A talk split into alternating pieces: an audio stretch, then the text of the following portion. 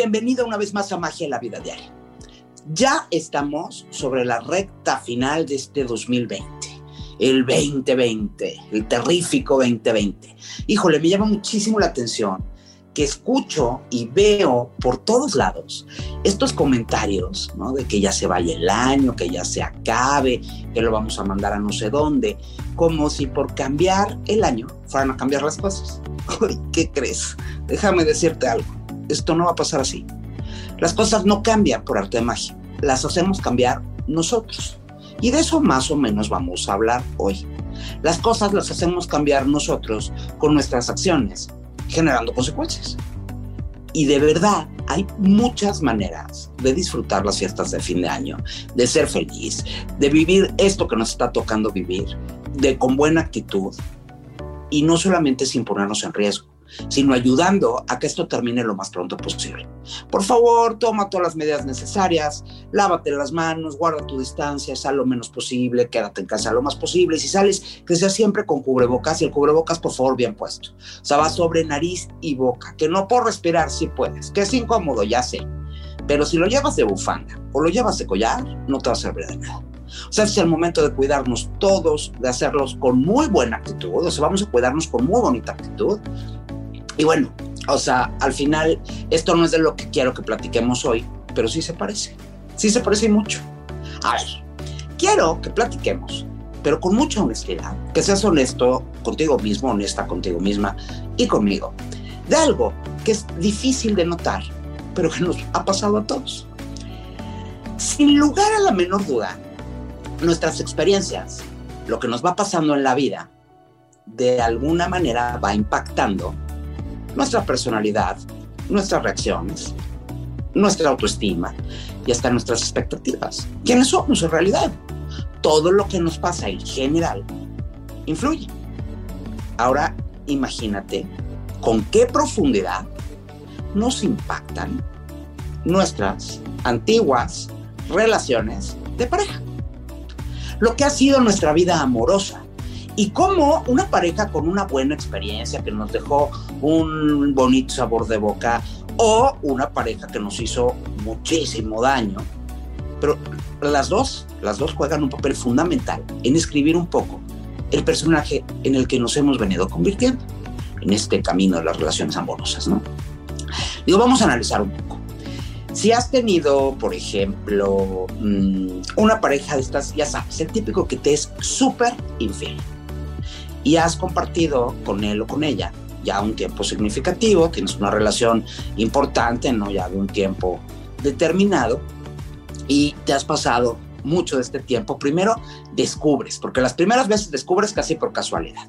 Y después te conviertes en un investigador privado y andas investigando por todos lados con quién sale, a dónde va, a quién le marca, a quién le escribe. Luego, este, haces toda una estrategia, te vives así tenso, lleno de adrenalina. Y luego te pones a pensar por qué. ¿Por qué te engaña? ¿Por qué busca algo que no tiene contigo? O tal vez, este, pues, que te falta, que te hace sentir que no eres ni valioso, valiosa, que te sobran cosas, que te faltan otras, que no le gustas tanto, que no te quiere tanto. Y esta relación ciertamente te hace muchísimo daño. Y entonces, un día, gracias a Dios, termina. Termina porque tú la terminas o porque la otra persona te termina. Finalmente se, digamos que se desata ahí un problema a través de estas infidelidades o de que tú te has convertido en este investigador, investigadora, y entonces termina. ¿Pero qué crees? Que en alguna parte de ti, a veces a flor de piel, muy evidente, y a veces en lo más profundo de tu inconsciente, queda una herida. Una herida que te hace muy celoso, celosa, que te genera una enorme inseguridad, que te convierte en una persona posesiva y que aunque no te des cuenta, es una herida que de alguna manera, en algún momento, aunque no sea pronto, vas a llevar a tu siguiente relación. Y es que no podemos evitar arrastrar estas experiencias a las relaciones que tenemos después. Digo, lo mismo pasa si tu pareja es, por ejemplo, muy posesivo o posesiva, ¿no? O si es presa de la ira todo el tiempo. Pero cualquier cosa que te pueda marcar en esta parte de tu historia, es muy posible que la arrastres contigo, si no para el resto de tu vida, sí, durante una muy buena temporada. Uy, ¿y aquí hay parte buena? Claro que sí. Esto no es una maldición. Esto se puede trabajar y se puede superar y lo puedes cerrar. Por esta razón es que es muy importante cerrar los ciclos. Digo, seguramente has oído esto de cerrar los ciclos, ¿no? Hacer consciente que esta relación con esta persona en particular tiene ciertas características que ya terminó y que eliminar de tu sistema todo eso que no te gusta o que de hecho te está haciendo este daño y que hizo que la relación terminara, no importa que no seas tú quien la termine, ¿eh? o sea, aunque la termine el otro y te rompa el alma, es muy importante hacer conciencia de esto de lo que te pudo haber lastimado, de lo que sí te lastimó en esta relación, de lo que no funcionó, de por qué terminó y entonces cerrar el ciclo. Pero necesitas hacerlo bien consciente. Cerrar el ciclo, por favor, señores y señoras, señoritas, jóvenes, el ciclo no es, o sea, para cerrar el ciclo no estás invitar a tu ex a cenar, con la esperanza secreta de que se resuelvan las cosas. Cerrar el ciclo no implica verlo, verla, hablarle por teléfono Cerrar el ciclo es hacer conciencia de lo que funcionaba y de lo que no funcionaba, de saber por qué no, de entender que la combinación entre ustedes dos generaba una cierta circunstancia, esto o aquello, y que no tienes por qué vivirlo si no te gusta. Eso es cerrar el ciclo. Eh, digo, la verdad es que tratar de no llevar al futuro eso que te estuvo lastimando y tenerlo muy identificado y hacerlo súper consciente. Y es que, digo, la verdad algo que pasa siempre, si las relaciones fueron positivas, nos es muy fácil tomarlas como experiencia y hasta como un aprendizaje. Y hasta superamos la ruptura ¿eh? de una manera como fluida, casi bonita, casi fácil. Ajá, pero si la relación fue muy negativa, entonces nos es complicadísimo superarla. Es cuando lloramos, nos azotamos contra las paredes y termina por convertirse en una carga emocional que nos afecta a nosotros mismos y ojo, también le afecta a las personas con las que nos relacionamos. Es muy importante dejar las cargas emocionales, no ponértelas de backpack cargando y llevártelas a viaje a la vida. No está padre. La verdad es que aunque la relación haya sido una buena experiencia, tampoco puedes llevar esas vivencias a relaciones futuras tampoco. Imagínate lo invivible que puede ser es que mi ex esto, mi ex aquello. No, no lo hacía así, no, lo hacía de otra manera. O sea, ya, lo que pasó, pasó. Lo que está por venir, lo que estás viviendo hoy o lo que vas a vivir mañana, no tiene por qué parecerse ni al pasado ni a ninguna otra cosa. Simplemente porque es algo distinto. Es una relación diferente. Es otro momento en la vida. Nuestras relaciones pasadas nos pueden crear además expectativas, buenas o malas, ¿eh? para las relaciones actuales o por las que están por venir. Déjame decirte una cosa, siempre, siempre están equivocadas estas expectativas, porque lo que estás viviendo no es ni mejor ni peor que lo que ya viviste. Simplemente es distinto. Es otra relación con otra persona, con otra historia, con otras expectativas de vida. Y entonces vas a preguntar, ¿qué hay de cierto entonces? Con que siempre buscamos el mismo patrón. Bueno, es posible, es medianamente probable, o a lo mejor muy probable, pero no necesariamente cierto. Y aunque lo, lo sea, aunque las dos personas, la que te relacionaste con la que te estás relacionando o con la que te vas a relacionar, tengan más o menos el mismo patrón o el mismo estilo, que tengan más o menos el mismo perfil, son dos personas diferentes. Digo, este es un tema que ya vamos a hablar otro día, con calma, pero son personas diferentes con historias diferentes con experiencias diferentes.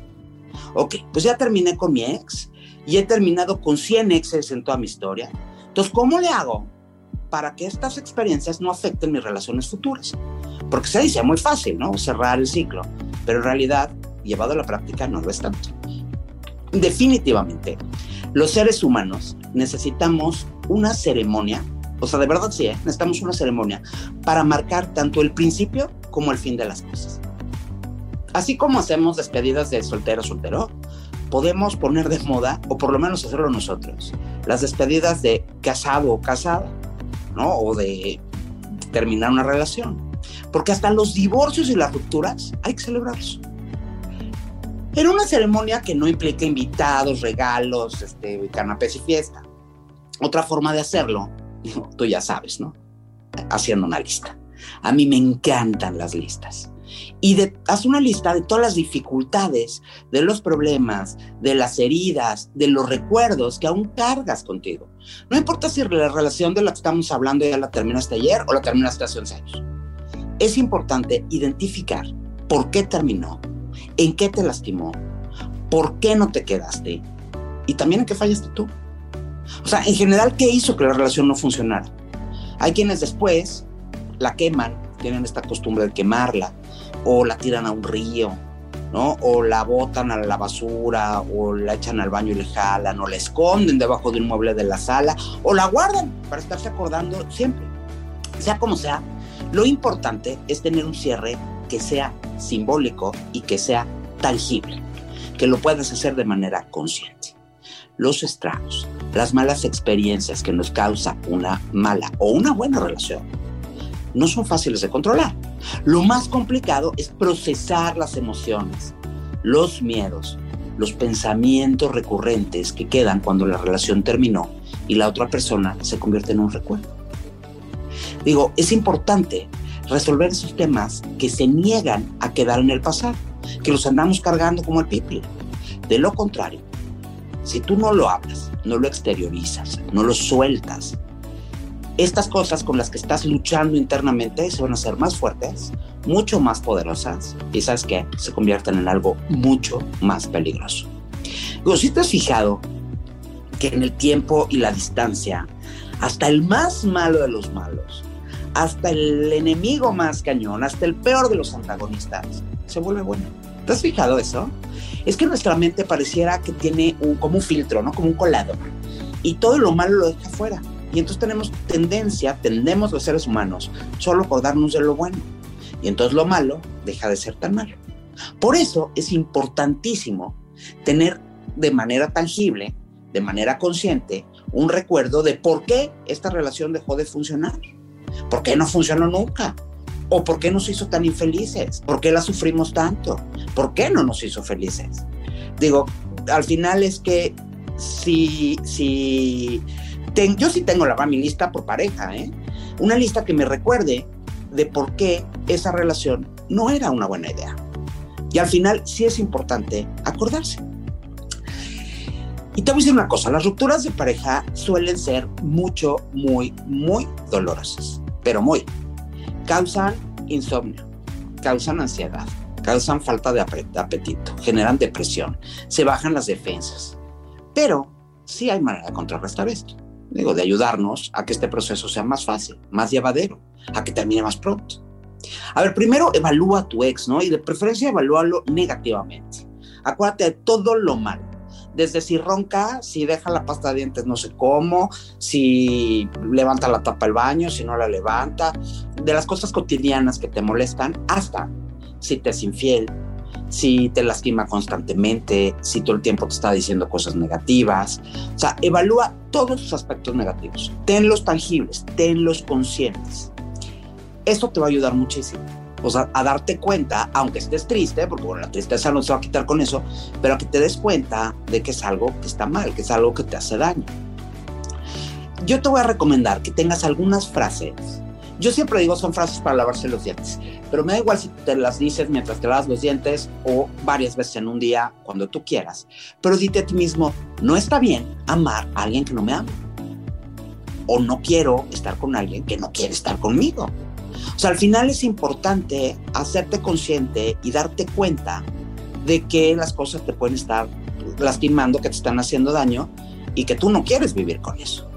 Digo, finalmente, finalmente, y piénsalo así, aunque estés atravesando por un proceso doloroso, alguien más va a llegar a tu vida. Digo, si eso es lo que quieres, ¿no? Pero para que llegue ese alguien nuevo, tienes que estar libre, tienes que abrir cancha, tienes que despejar la pista. Quita sentimientos por tu pasado. Porque si sigues lleno de, de ese pasado, si piensas en tu ex todo el tiempo, si estás pensando y colgado de tu fracaso, si así lo ves, y si has decidido no superar, pues entonces las cosas no van a resultar bien. No vas a poder elegir una nueva pareja, por lo menos no de manera certera, no de manera positiva. Es posible que si estás colgado del pasado y triste y deprimido y no lo quieras superar, te conformes, ¿no? Es muy fácil, la ah, pues que llegue, la que llegue.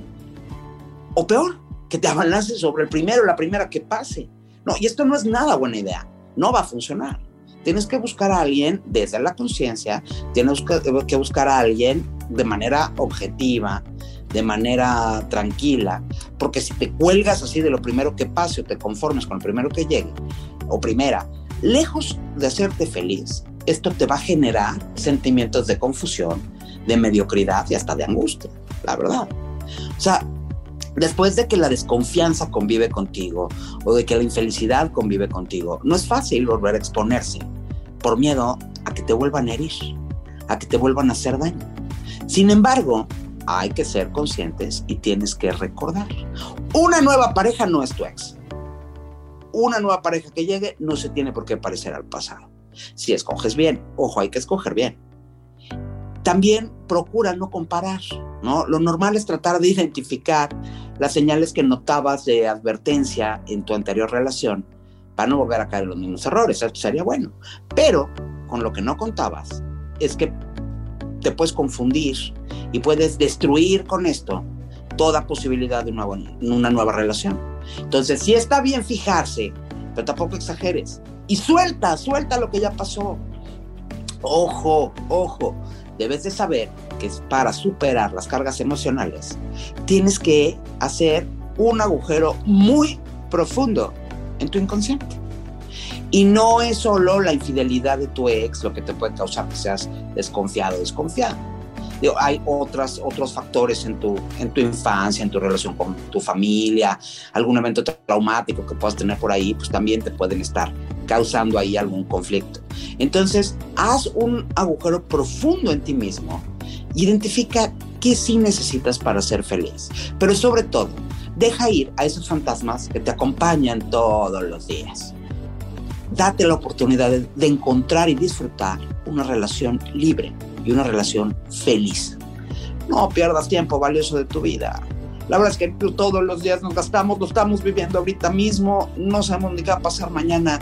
Así que olvídate del pasado y busca relaciones que te hagan sentir mucha plenitud. Disfrútalas de manera total, que te ayuden a disfrutar experiencias muy, muy valiosas. Y toma en cuenta una cosa, tener pareja no es obligatorio, no es ni siquiera necesario, pero ser feliz porque el único objetivo de la vida es ser feliz. Esto se llama magia en la vida diaria. Yo me llamo Patricia Stahl y mientras nos volvemos a escuchar, te deseo que tengas una extraordinaria semana. Y por favor, cuídate mucho.